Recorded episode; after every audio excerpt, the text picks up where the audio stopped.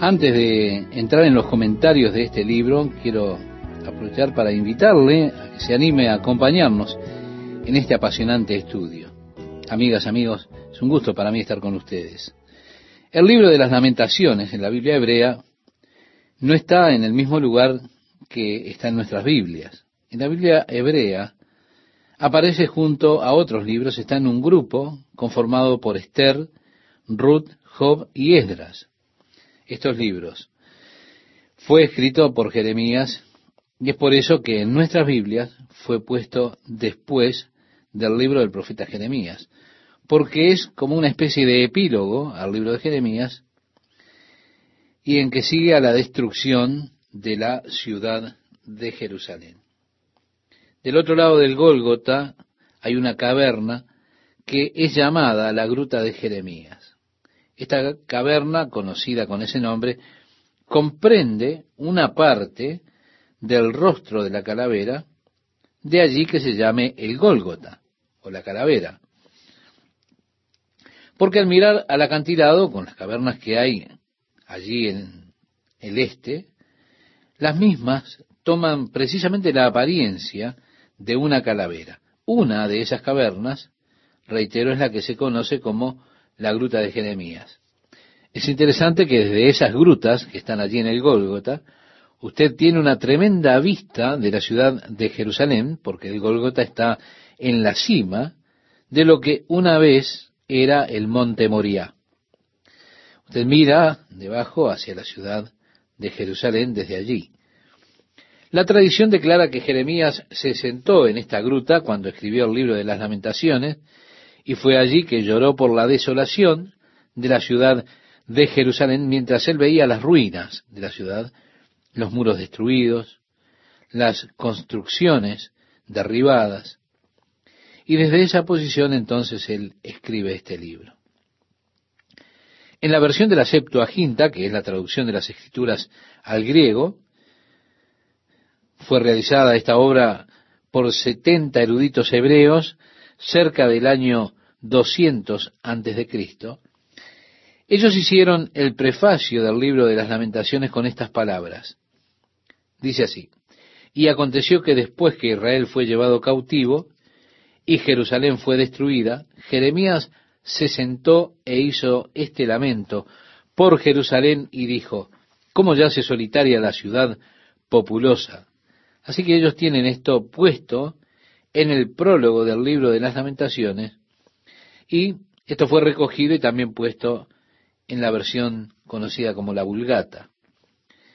El libro de las lamentaciones es un estilo favorito de la poesía hebrea en cuatro de los capítulos. Son conocidos como acrósticos.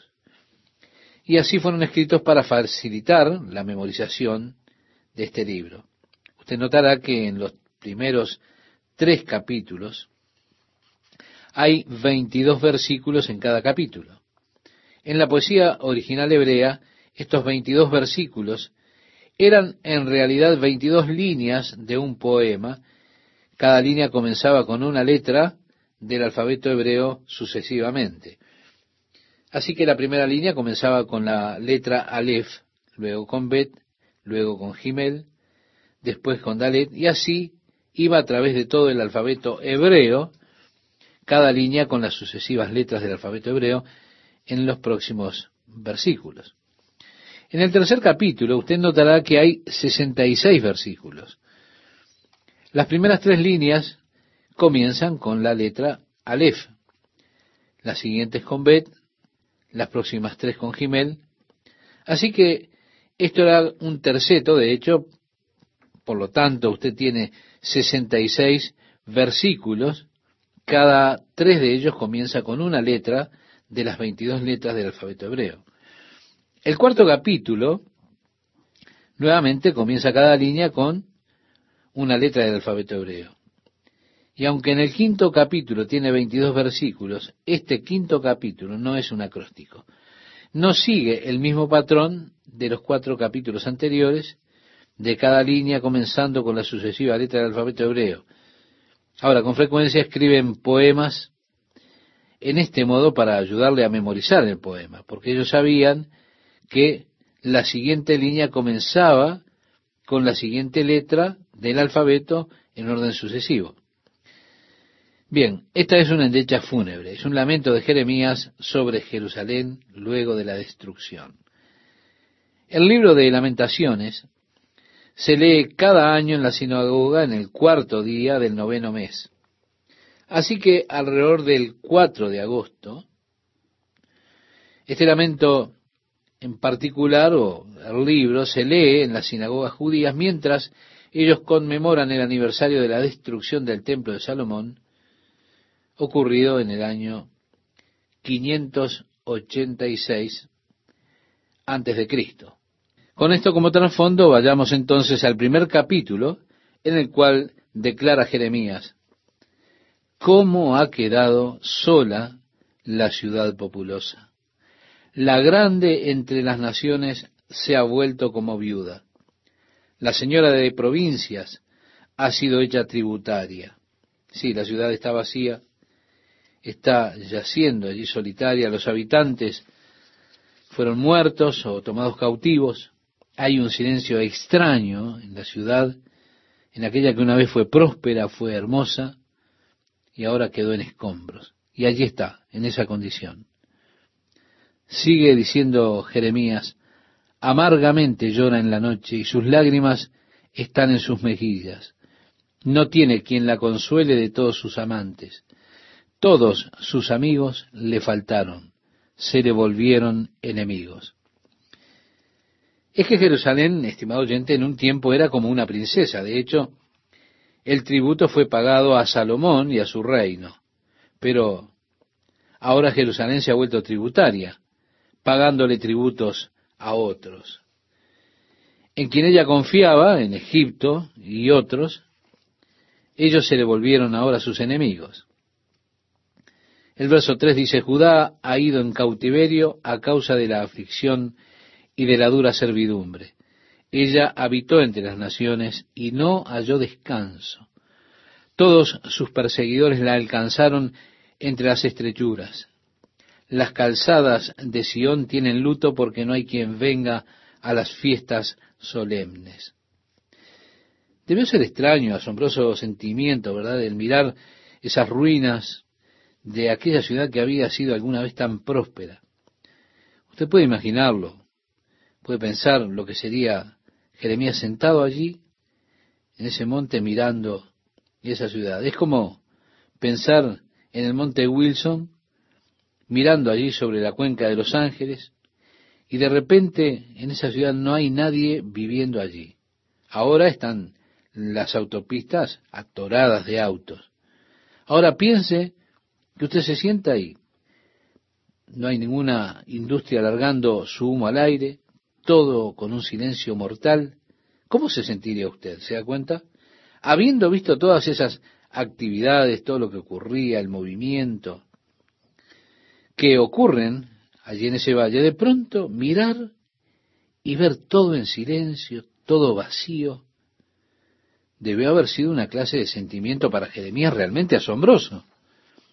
Es por eso que Jeremías había crecido en esta ciudad, él había visto las calles llenas de personas, había visto a aquellos adoradores en el templo y todo lo demás, los peregrinos congregarse para las fiestas, pero ahora todo está en silencio, todo está vacío. Los caminos a Jerusalén se lamentan porque ya nadie ha de venir otra vez a las fiestas solemnes. Dice el verso 4, todas sus puertas están asoladas. Las puertas de Jerusalén son lugares interesantes porque siempre hay muchas personas pasando hacia adentro o hacia afuera por esas puertas. Muchas veces en Jerusalén simplemente, si usted no tiene nada para hacer, resulta interesante ir a las puertas de la ciudad para ver, simplemente observar, pasar a las personas a través de esas puertas. Siempre están apresurados con actividades, pero ahora está mirando a Jeremías y todo está en silencio. Son las puertas de la desolación. Continúa diciendo, sus enemigos han sido hechos príncipes, sus aborrecedores fueron prosperados, porque Jehová la afligió por la multitud de sus rebeliones. sus hijos fueron puestos en cautividad delante del enemigo. Después él da la razón aquí y dice la multitud de sus rebeliones. Sus hijos fueron en cautividad delante del enemigo. Desapareció de la hija de Sión toda su hermosura. Sus príncipes fueron como siervos que no hayan pasto y anduvieron sin fuerzas delante del perseguidor. Jerusalén, cuando cayó su pueblo en mano del enemigo y no hubo quien la ayudase, se acordó de los días de su aflicción y de sus rebeliones y de todas las cosas agradables que tuvo desde los tiempos antiguos. La miraron los enemigos y se burlaron de su caída. Pecado cometió Jerusalén, por lo cual ella ha sido removida. Y aquí está nuevamente, no culpando a Dios, lo cual es muchas veces nuestro error cuando nos viene la, la calamidad, porque nosotros decimos, ¿por qué Dios permitió que me ocurra esto? No, allí está reconociendo que la culpa estaba sobre la gente, fue por causa de sus transgresiones y porque habían pecado gravemente contra Dios. Por eso dice, por lo cual ella ha sido removida. Y agrega, todos los que la honraban la han menospreciado porque vieron su vergüenza. Y ella suspira y se vuelve atrás. Su inmundicia está en sus faldas y no se acordó de su fin. Por tanto, ella ha descendido sorprendentemente y no tiene quien la consuele. Mira, oh Jehová, mi aflicción, porque el enemigo se ha engrandecido. Extendió su mano el enemigo a todas sus cosas preciosas. Ella ha visto entrar en su santuario a las naciones, de las cuales mandaste que no entrasen en tu congregación. Sí, los paganos vinieron al templo, al lugar santísimo, destruyeron el templo de Dios. Un extraño no debería entrar nunca al santuario. Aún así, vinieron y ellos tuvieron que ver cómo ellos vinieron y lo destruyeron. Todo su pueblo buscó su pan suspirando. Dieron por la comida todas sus cosas preciosas para entretener la vida. Mira, oh Jehová, y ve que estoy abatida. Sí, gastaron todo su dinero, de hecho, y dieron todos sus tesoros por un poco de pan. Sigue el profeta diciendo, ¿no os conmueve a cuantos pasáis por el camino? Mirad y ved si hay dolor como mi dolor que me ha venido, porque Jehová me ha angustiado en el día de su ardiente furor. Desde lo alto envió fuego que consume mis huesos. Ha extendido red a mis pies, me volvió atrás, me dejó desolada y con dolor todo el día.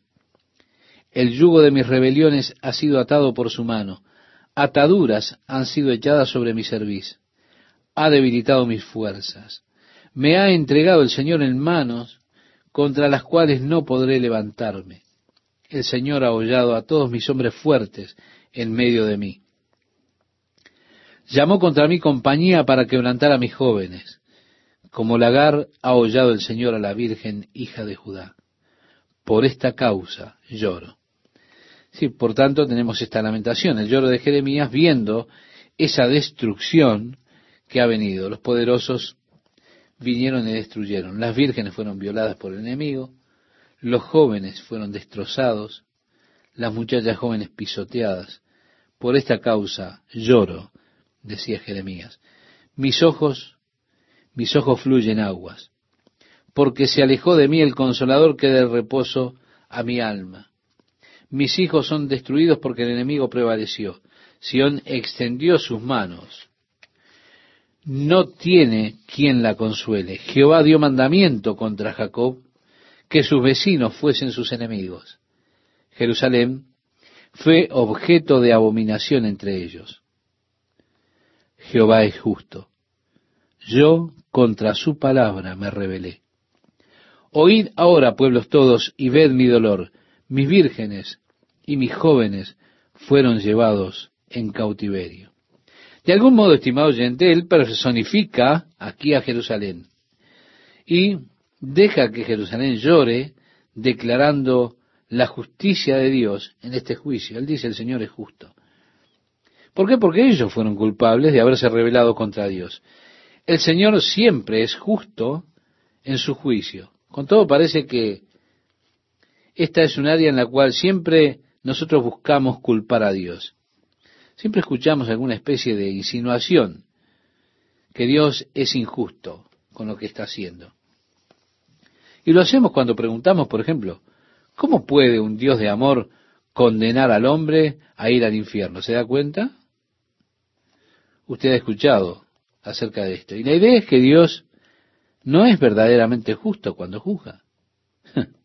Pero puede estar seguro de una cosa, que esta es la justicia de Dios al hacer juicio. Cuando leemos en el libro de Apocalipsis que Dios está trayendo sus juicios sobre la tierra, hay voces que vienen del altar diciendo, santos y verdaderos son tus juicios, oh Señor. Luego en el lugar santo, en donde convierte el agua de la tierra en sangre, hay voces que declaran, oh, ellos derramaron la sangre de tus santos, así que tú les diste a beber sangre. Testificando de lo correcto del juicio de Dios en particular, ese juicio que trae sobre la tierra en ese momento. Dios juzgará. Él ha declarado que Él juzgará. Por lo tanto, usted puede estar seguro que Dios ha de juzgar al mundo. Dios habrá de juzgar a los malvados. Pero Dios, cuando Él juzga a los malvados, es absolutamente justo en su juicio. Reitero, las personas se quejan acerca de esto ahora, pero cuando Dios hace sus juicios, allí no habrá quejas. ¿Por qué? Porque el Señor es justo. Ellos se han rebelado contra el Señor, se han rebelado contra sus mandamientos. Él dijo, di voces a mis amantes, mas ellos me han engañado. Está personificando a Jerusalén.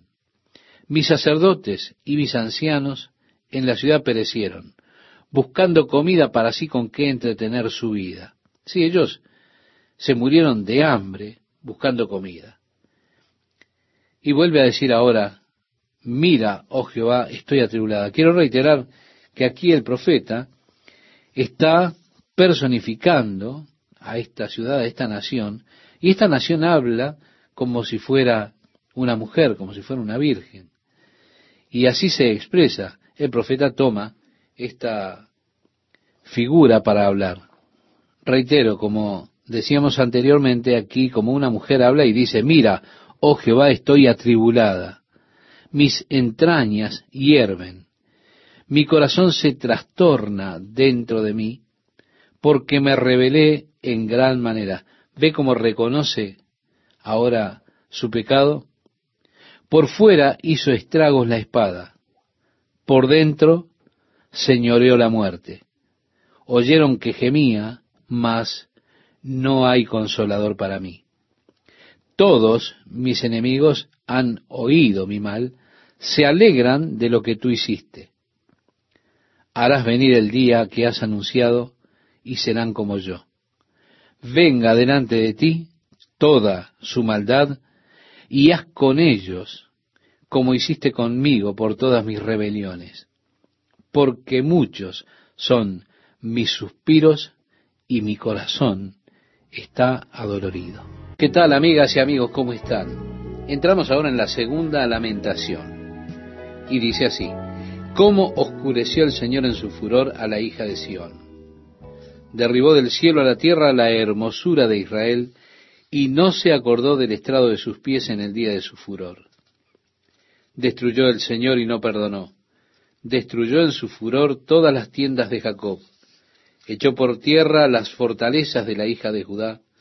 Humilló al reino y a sus príncipes cortó con el ardor de su ira todo el poderío de Israel, retiró de él su diestra frente al enemigo, y se encendió en Jacob como llama de fuego que ha devorado alrededor. Entesó su arco como enemigo, afirmó su mano derecha como adversario, y destruyó cuanto era hermoso. En la tienda de la hija de Sión derramó como fuego su enojo. Estimado oyente, debe haber sido una experiencia realmente impresionante, una experiencia traumática, ver la destrucción de Jerusalén por parte del ejército de Babilonia. Cuando luego de 18 meses de sitio, ellos finalmente entraron a la ciudad para comenzar así a matar con la espada. Incluso antes de que ellos derribaran el muro y entraran, las personas se estaban muriendo de hambre en la ciudad. Era una escena horrible. Jeremías no podía sacar esa escena de su mente. Los pensamientos, las cosas que él había visto. Estaba todo grabado en su mente. Y ahora, al verla desolada, él reflexiona. Él dice algunas de las cosas que sucedían. Y son tan horribles que ellas dejarán tal impresión en su mente que provocará que usted se estremezca cuando piense en ellas. Podemos decir que son esas imágenes mentales que parece que usted no se las puede sacar. Al ver a las personas morir de hambre, tiradas por las calles, desmayadas, débiles, personas que una vez fueron poderosas, orgullosas, y ahora verlas tan derrotadas, tan destruidas.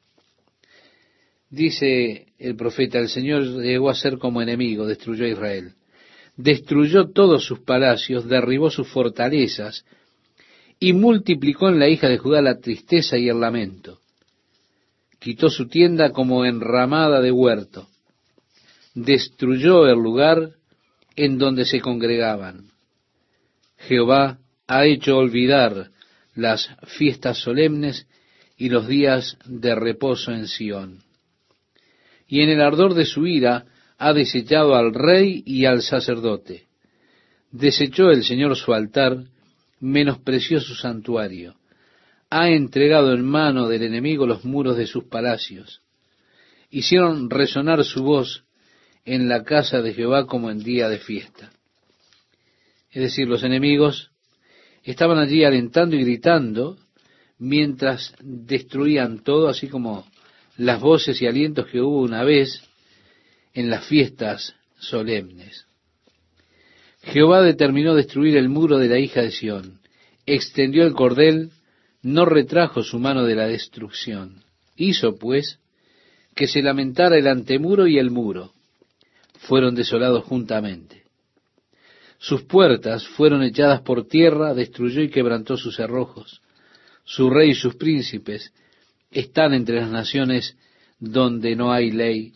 Sus profetas tampoco hallaron visión de Jehová.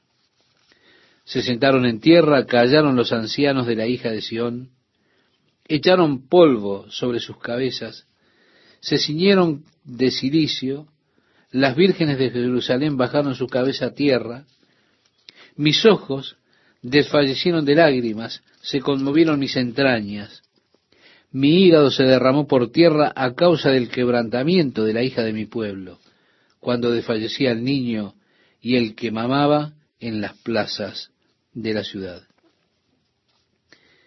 Es más de lo que Jeremías puede soportar. El recuerdo de esos niños pequeñitos, esos bebés muriendo por falta de comida, los ve desmayarse, temblando por las calles, las muchachas jóvenes con sus cabezas bajas hacia el suelo, los ancianos sentados con la mirada vacía, en silicio, con polvo, con suciedad. Ellos se cubrían a sí mismos con polvo y y no había lugar a donde pudieran ir, no había esperanza, todo se había terminado. Agrega, decían a sus madres, ¿dónde está el trigo y el vino? Desfallecían como heridos en las calles de la ciudad, derramando sus almas en el regazo de sus madres. ¿Qué testigo te traeré? ¿O a quién te haré semejante, hija de Jerusalén? ¿A quién te compararé para consolarte, oh Virgen, hija de Sión? Porque grande como el mar es tu quebrantamiento. ¿Quién te sanará? Tus profetas vieron para ti vanidad y locura, y no descubrieron tu pecado para impedir tu cautiverio, sino que te predicaron vanas profecías y extravíos. Todos los que pasaban por el camino batieron las manos sobre ti silbaron y movieron despectivamente sus cabezas sobre la hija de Jerusalén, diciendo, ¿es esta la ciudad que decían de perfecta hermosura, el gozo de toda la tierra? ahora una ciudad desolada, destruida, arrasada.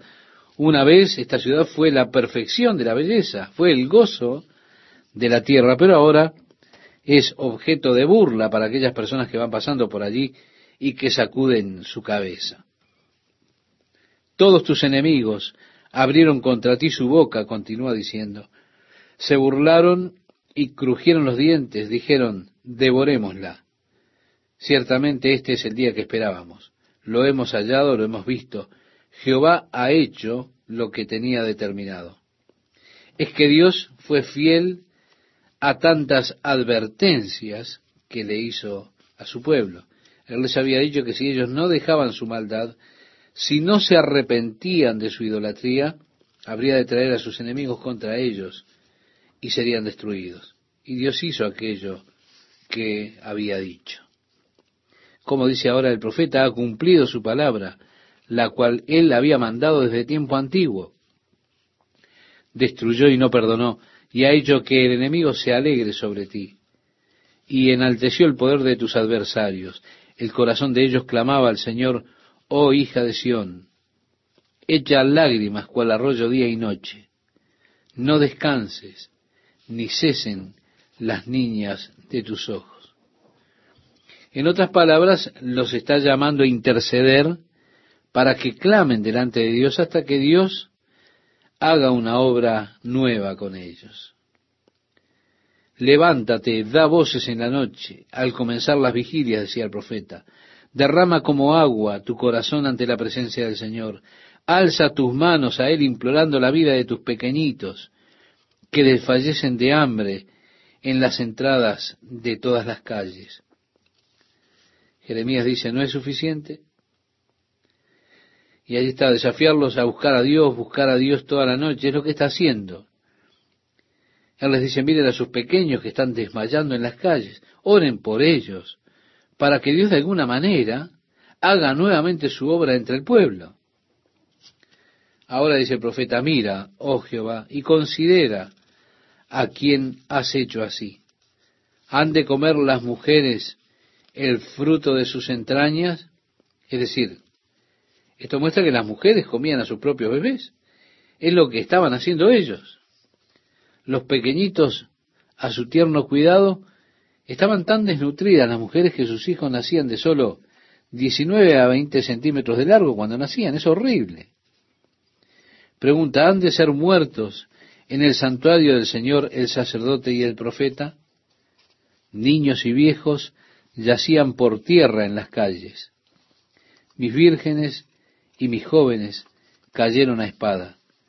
Mataste en el día de tu furor, degollaste, no perdonaste. Has convocado de todas partes mis temores, como en un día de solemnidad. Y en el día del furor de Jehová no hubo quien escapase ni quedase vivo. Los que crié y mantuve, mi enemigo los acabó. Ahora, en esta tercera lamentación, el profeta comienza podemos decir desde lo profundo de la depresión, de la desesperación. Él comienza con verdadera desesperanza. Él dice, yo soy el hombre que ha visto aflicción bajo el látigo de su enojo. Me guió y me llevó en tinieblas y no en luz. Pareciera que Dios se había vuelto contra el profeta, porque él dice, he visto la ira de Dios, Dios me llevó a las tinieblas, no a la luz. Dice, contra mí, ciertamente contra mí, volvió y revolvió su mano todo el día, hizo envejecer mi carne y mi piel, quebrantó mis huesos, edificó baluartes contra mí, y me rodeó de amargura y de trabajo, me dejó en oscuridad como los ya muertos de mucho tiempo. Me cercó por todos lados y no puedo salir. Ha hecho más pesadas mis cadenas aun cuando clamé y di voces, cerró los oídos a mi oración. Él está diciendo en otras palabras, Dios no escucha mis oraciones. Parece que Dios ha cerrado toda puerta de escape y ya no hay salida. Yo estoy en el hoyo y no hay lugar a donde ir, parece que dice el profeta. Agrega ahora, acercó mis caminos con piedra labrada, torció mi sendero, fue para mí como oso que acecha como león en escondrijos torció mis caminos y me despedazó, me dejó desolado. Entesó su arco y me puso como blanco para la saeta. Si él construyó un muro alrededor de él y dice, soy un blanco para las flechas de Dios. Hizo entrar en mis entrañas la saeta de su aljaba. Fui escarnio a todo mi pueblo, burla de ellos todos los días. Me llenó de amarguras, me embriagó de ajenjos. Mis dientes quebró con cascajo, me cubrió de ceniza. Y mi alma se alejó de la paz, me olvidé del bien y dije, perecieron mis fuerzas y mi esperanza en Jehová. Acuérdate de mi aflicción y de mi abatimiento, del ajenjo y de la hiel, lo tendré aún en memoria porque mi alma está abatida dentro de mí. Amigo, esto podemos decir es lo más bajo a lo que uno puede llegar, es el fondo de la cosa, es el hoyo. Desde esa profundidad de desesperanza, de depresión, de repente hay un cambio dramático. La razón para eso se explica en el versículo 21. En medio de la desesperanza, de la depresión, cuando parece que ya todo está terminado, Dios está olvidado, hay una salida. Parece que Dios ni siquiera está escuchando, que Dios no está pronto para ayudar en medio de ese lugar de total desesperación. Y allí Él dice, esto recapacitaré en mi corazón, por lo tanto, esperaré. Es decir, Él cambia ahora su forma de pensar. La Biblia habla acerca de la renovación de nuestra mente habla también acerca de llevar cada pensamiento cautivo a la obediencia de Cristo, de colocar nuestra mente en el Señor, renovando nuestra mente en Él. De esa manera usted puede llegar a un nuevo estado de conciencia, ya no más de total desesperanza, sino una conciencia de victoria y de esperanza. Esto es precisamente lo que hizo Jeremías. Él cambió su patrón de pensamiento desde, oh, pobre de mí, a pensar en el Señor. Es que mientras nosotros pensamos en nosotros mismos, por lo general nos deprimimos, porque ninguno de nosotros somos todo lo que nos gustaría ser. Así que él llegó a un cambio de actitud mental, ya no pensando acerca de sí mismo, sino ahora pensando en el Señor. Eso es lo que hizo la gran diferencia. O si nosotros tan solo pudiéramos apartar nuestra mente de nosotros mismos y colocarla en el Señor, en tiempos de desesperanza, de derrota, de depresión, si tan solo pudiéramos quitar nuestra mente de nosotros mismos y colocarla en el Señor, ese es el secreto de la salida. En vivir teniendo lástima de nosotros no hay salida. En lugar de tener esa condición de autolástima, pensar en el Señor. En el libro del profeta Isaías, capítulo 26, en el versículo 3 dice, tú guardarás en completa paz a aquel cuyo pensamiento en ti persevera porque en ti está confiado. Así que está diciendo, mantengan sus mentes en el Señor y Dios los guardará en completa paz. Sí, estimado oyente, mantenga su mente en el Señor, no mantenga su mente en usted mismo. Si usted mantiene su mente en usted mismo, usted obtendrá toda clase de confusiones y depresión. El versículo 21 dice, esto recapacitaré en mi corazón, por lo tanto esperaré. Y dice, por la misericordia de Jehová no hemos sido consumidos. Esto es lo que primeramente recapacitó. Las cosas están mal, pero podrían estar peor. Es por la misericordia de Dios que nosotros estamos aún aquí. El hecho de que me despierte a la mañana, es una muestra de que Dios es misericordioso. ¿Se da cuenta? Dios no tiene ninguna obligación de mantenernos aquí, pero es solo por su misericordia que no hemos sido consumidos. Después, en segundo lugar, dice, porque nunca decayeron sus misericordias.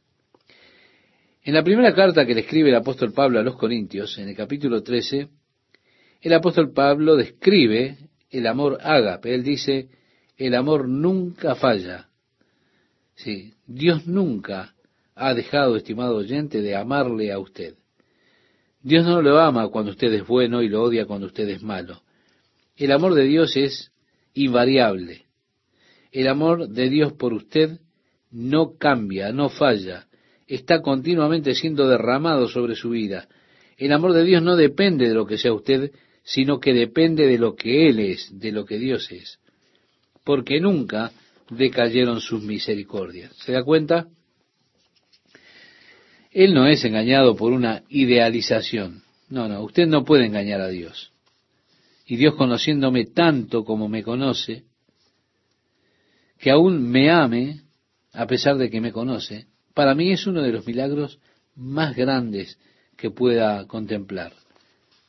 Es que el amor de Dios, la compasión de Dios no falla.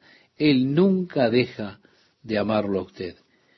Estimado oyente, usted necesita recordar esto. Jeremías estaba pensando que Dios lo había olvidado completamente. Estaba diciendo, Dios me encerró, Él no escucha mis oraciones. Pero cuando Él ajusta su pensamiento, Él reconoce que el amor de Dios no falla, que Dios continúa, nunca detiene su amor por Él. Y dice, nuevas son cada mañana, está hablando de la misericordia, del amor de Dios, que es fresco cada día. Grande es tu fidelidad. Sí, es que Dios es tan fiel.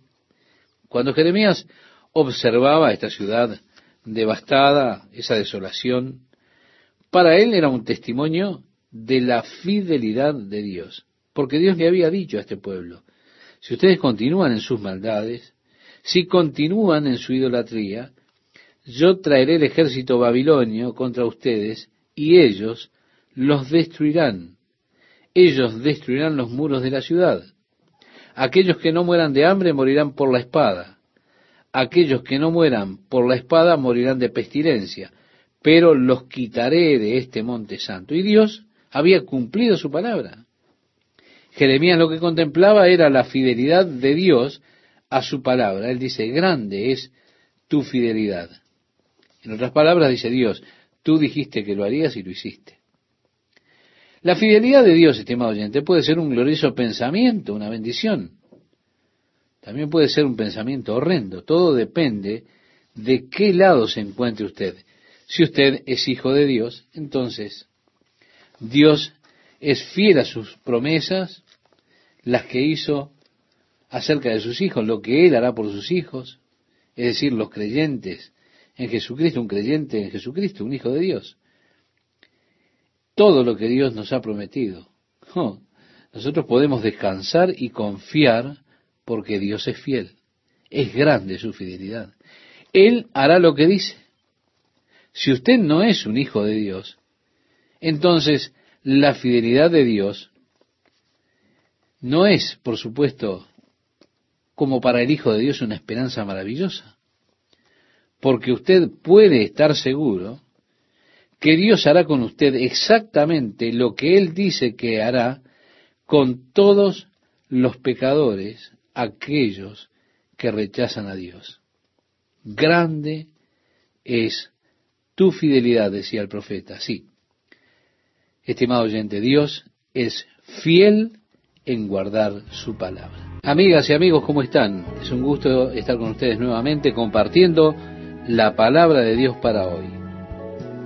El versículo 24 del capítulo 3 dice, mi porción es Jehová, dijo mi alma. El profeta aquí está pensando en la fidelidad de Dios, el amor de Dios, las misericordias de Dios. Por eso él dice, el Señor es mi porción.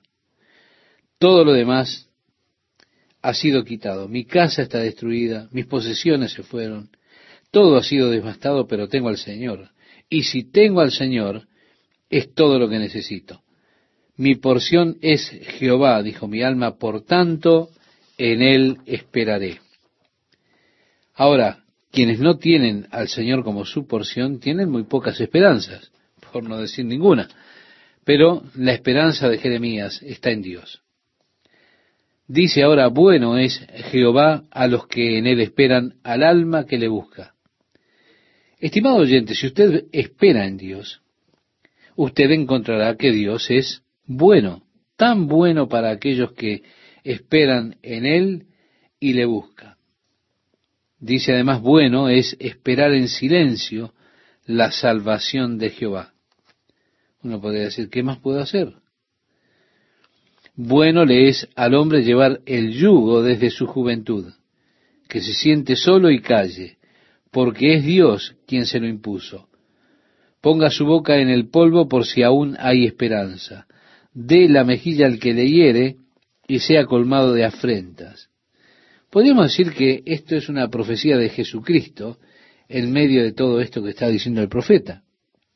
Jesucristo que siempre está allí en el tiempo de sufrimiento para sobrellevar nuestras cargas, para sobrellevar Él los reproches, las burlas como las llevó, y para sufrir por nosotros esos reproches que nosotros llevamos por Él. El Señor no desecha para siempre, dice el versículo 31, sí, porque el Señor no desecha para siempre. Este juicio no durará para siempre, está diciendo el profeta. Este olvidarse del pueblo de Dios no ha de durar para siempre. Antes, si aflige, también se compadece según la multitud de sus misericordias. Es que Dios ha de cambiar sus acciones hacia nosotros, porque no aflige ni entristece voluntariamente a los hijos de los hombres. Está diciendo en otras palabras que no le agrada realmente a Dios tener que tratar de forma tan rigurosa a sus hijos. Con frecuencia se dice usted puede hacerlo fácil o hacerlo difícil para usted mismo. Cada vez, estimado oyente, que usted pelea con Dios, usted lo que está haciendo es que eso sea difícil para usted. Esta es una lección que el profeta Jonás aprendió. Él altercó con Dios y terminó en el vientre del gran pez. Y terminó allí en una condición miserable. Tres días y tres noches dentro de ese mamífero caliente, 37 grados de temperatura con la humedad altísima allí dentro. Él habla acerca de las olas pasando sobre su cabeza, las algas marinas enrolladas alrededor de él. Cuando él salió de esa horrible experiencia y miserable, él compartió la lección que aprendió.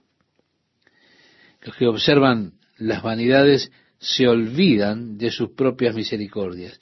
Si usted piensa, estimado oyente, que puede huir de Dios, esconderse de Dios, se le va a poner difícil a usted mismo la situación.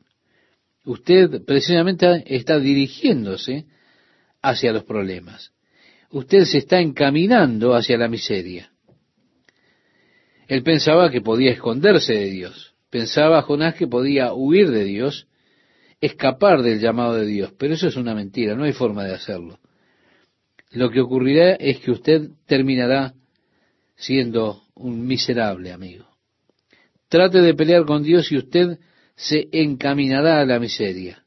No, Él no aflige voluntariamente, Él no, no le castiga, no, Él no se deleita en castigar a sus hijos, pero porque Él los ama, Él es fiel, Él ha de corregirlos.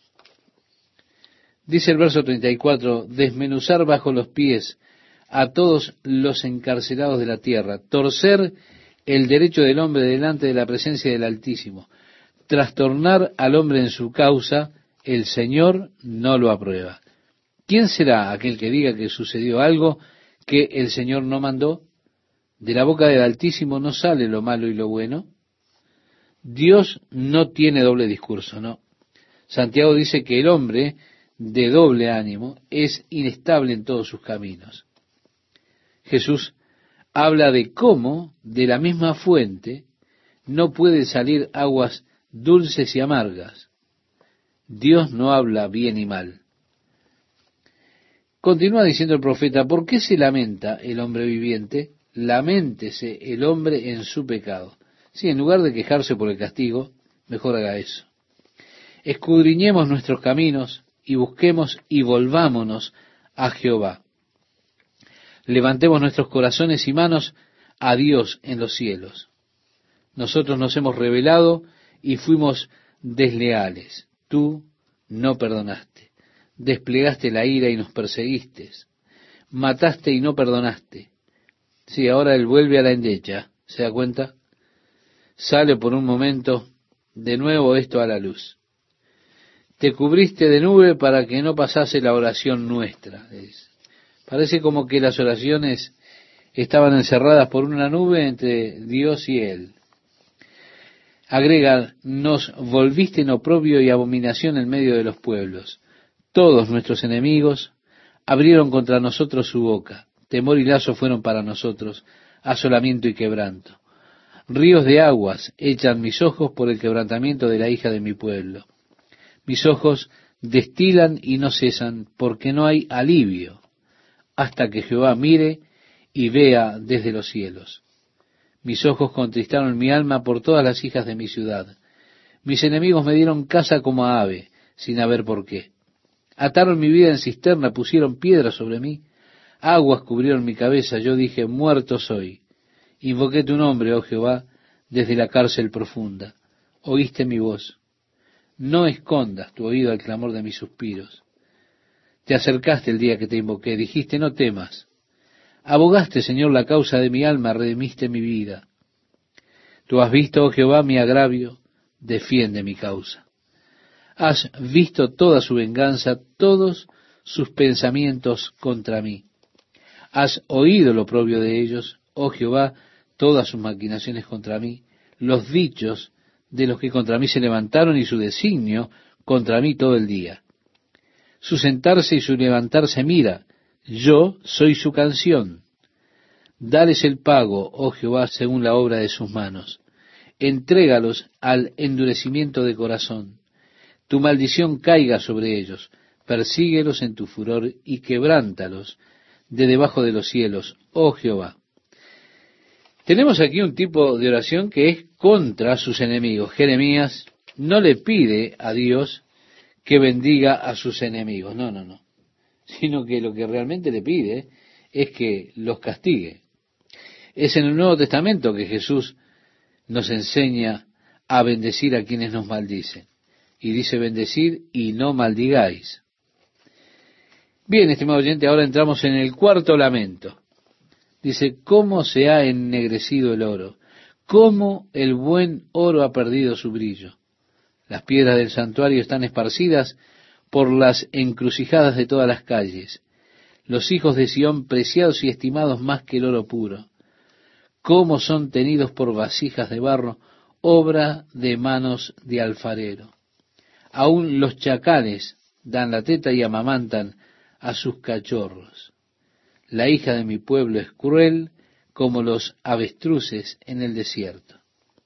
Si por un lado los mamíferos en el mar nutren a sus pequeños, y ahora habla del avestruz que olvida totalmente sus huevos. Los deja. No tiene nada que ver con la crianza de los chicos, no se preocupa. Ni siquiera conoce los huevos que ha empollado y no le importan esos huevos. Deja los huevos en la arena o en la tierra y eso es todo, se olvida de ellos. Si ellos lo logran, lograrán hacer por sus propias fuerzas. El avestruz madre no tiene instintos maternales. Pero los mamíferos en el mar nutren a sus pequeños. Ahora dice, pero la hija de mi pueblo, las jóvenes madres en Jerusalén, se han vuelto como los avestruces que en ellas no se preocupan de su descendencia. La lengua del niño de pecho se pegó a su paladar por la sed. Los pequeñuelos pidieron pan y no hubo quien se lo repartiese. Los que comían delicadamente fueron asolados en las calles. Los que se criaron entre púrpura se abrazaron a los estercoleros, porque se aumentó la iniquidad de la hija de mi pueblo más que el pecado de Sodoma, que fue destruida en un momento sin que acamparan contra ella compañías. Sí, la suya fue una muerte instantánea. Esto es mucho mejor que la muerte por inanición. Continúa diciendo el profeta, sus nobles fueron más puros que la nieve, más blancos que la leche, más rubios eran sus cuerpos que el coral, su talle más hermoso que el zafiro. Los jóvenes que hicieron sus compromisos, los votos de Nazareato a Dios, pero ahora dice oscuro más que la negrura es su aspecto, no los conocen por las calles, su piel está pegada a sus huesos. Es decir, son como esqueletos caminantes. Está esa piel seca como un palo. Más dichosos fueron los muertos a espada que los muertos por el hambre, porque estos murieron poco a poco por falta de los frutos de la tierra. Las manos de las mujeres piadosas cosieron a sus hijos.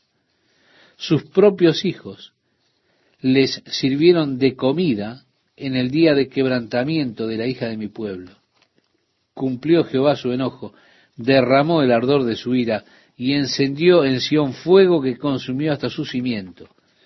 Nunca los reyes de la tierra, ni todos los que habitan en el mundo, creyeron que el enemigo y el adversario entrara por las puertas de Jerusalén.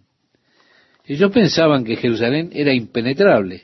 Bueno, usted se sienta allí en la montaña y contempla los muros alrededor de ella. Ellos piensan o pensaban que la ciudad era impenetrable.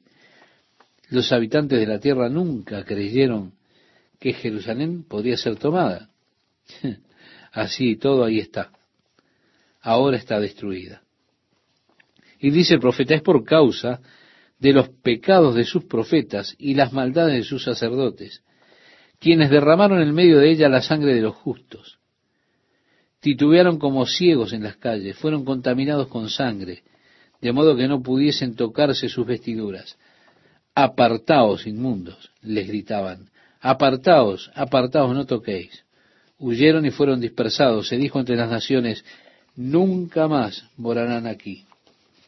Y así muestra, hasta el versículo 22, el castigo de Dios sobre su pueblo. Y después habla de cómo Edón se regocija, pero solo espera. Dios le dice que espere, lo suyo viene por el camino. Y así entramos en el capítulo 5 al quinto lamento. Allí dice, acuérdate, oh Jehová, de lo que nos ha sucedido. Mira y ve nuestro oprobio. Nuestra heredad ha pasado a extraños. Nuestras casas a forasteros. Huérfanos somos sin padre. Nuestras madres son como viudas. Nuestra agua bebemos por dinero. Compramos nuestra leña por precio. Ellos están diciendo, tenemos que pagar hasta por un vaso de agua. Sí, padecemos persecución sobre nosotros, nos fatigamos y no hay para nosotros reposo. Al egipcio y al asirio extendimos la mano para saciarnos de pan. Nuestros padres pecaron y han muerto, y nosotros llevamos su castigo. Siervos se enseñorearon de nosotros, no hubo quien nos librase de su mano. Con peligro de nuestras vidas traíamos nuestro pan ante la espada del desierto. Nuestra piel se ennegreció como un horno a causa del ardor del hambre.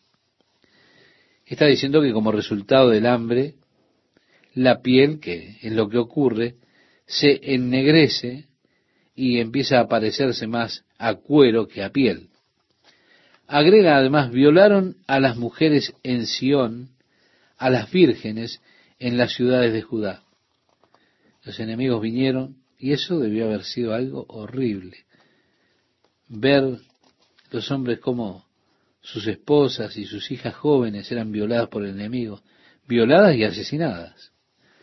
Y agrega, a los príncipes colgaron de las manos, no respetaron el rostro de los viejos, llevaron a los jóvenes a moler y los muchachos desfallecieron bajo el peso de la leña.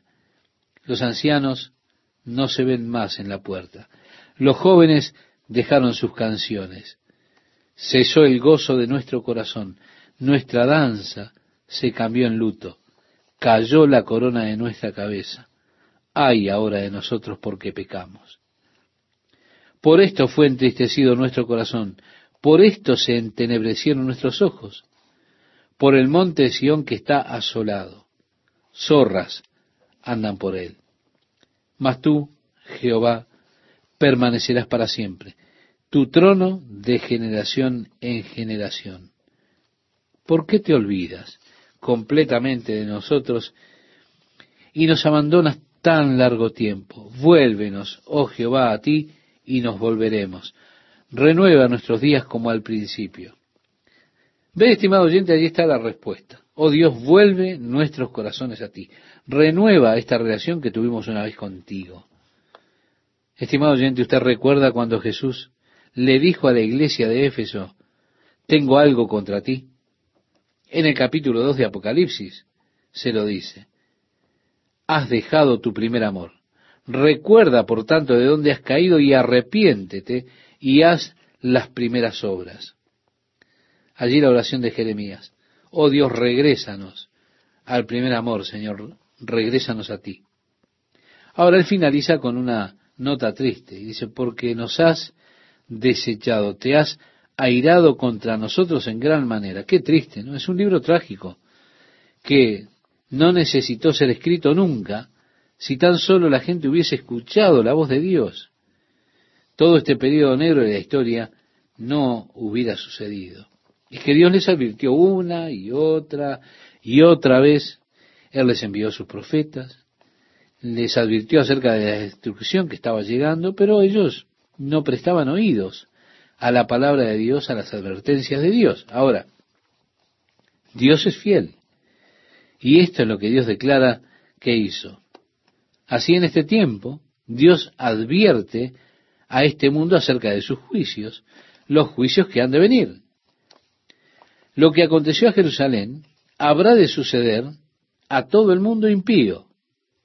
Si usted es creyente, si usted ha nacido de nuevo, si está en Cristo, Dios le guardará de la hora de tentación que ha de venir en todo el mundo, para probar a los que moran en la tierra. Ahora, si usted está lejos de Cristo, como se dice en el libro de Hebreos, lo que solo le aguarda es una horrenda expectativa de hervor de fuego que ha de devorar a los adversarios. Lo único que tiene es una horrenda expectación de indignación de la ira de Dios, la cual habrá de devorar a sus adversarios. Sí, Dios ha prometido que sus juicios han de venir sobre el mundo impío. Dios es fiel, Él cumplirá su promesa. Jesús dijo, velad pues en todo tiempo, orando que seáis tenidos por dignos de escapar de todas estas cosas que vendrán y de estar en pie delante del Hijo del Hombre. Así dice el Evangelio de Lucas en el capítulo 21, verso 36.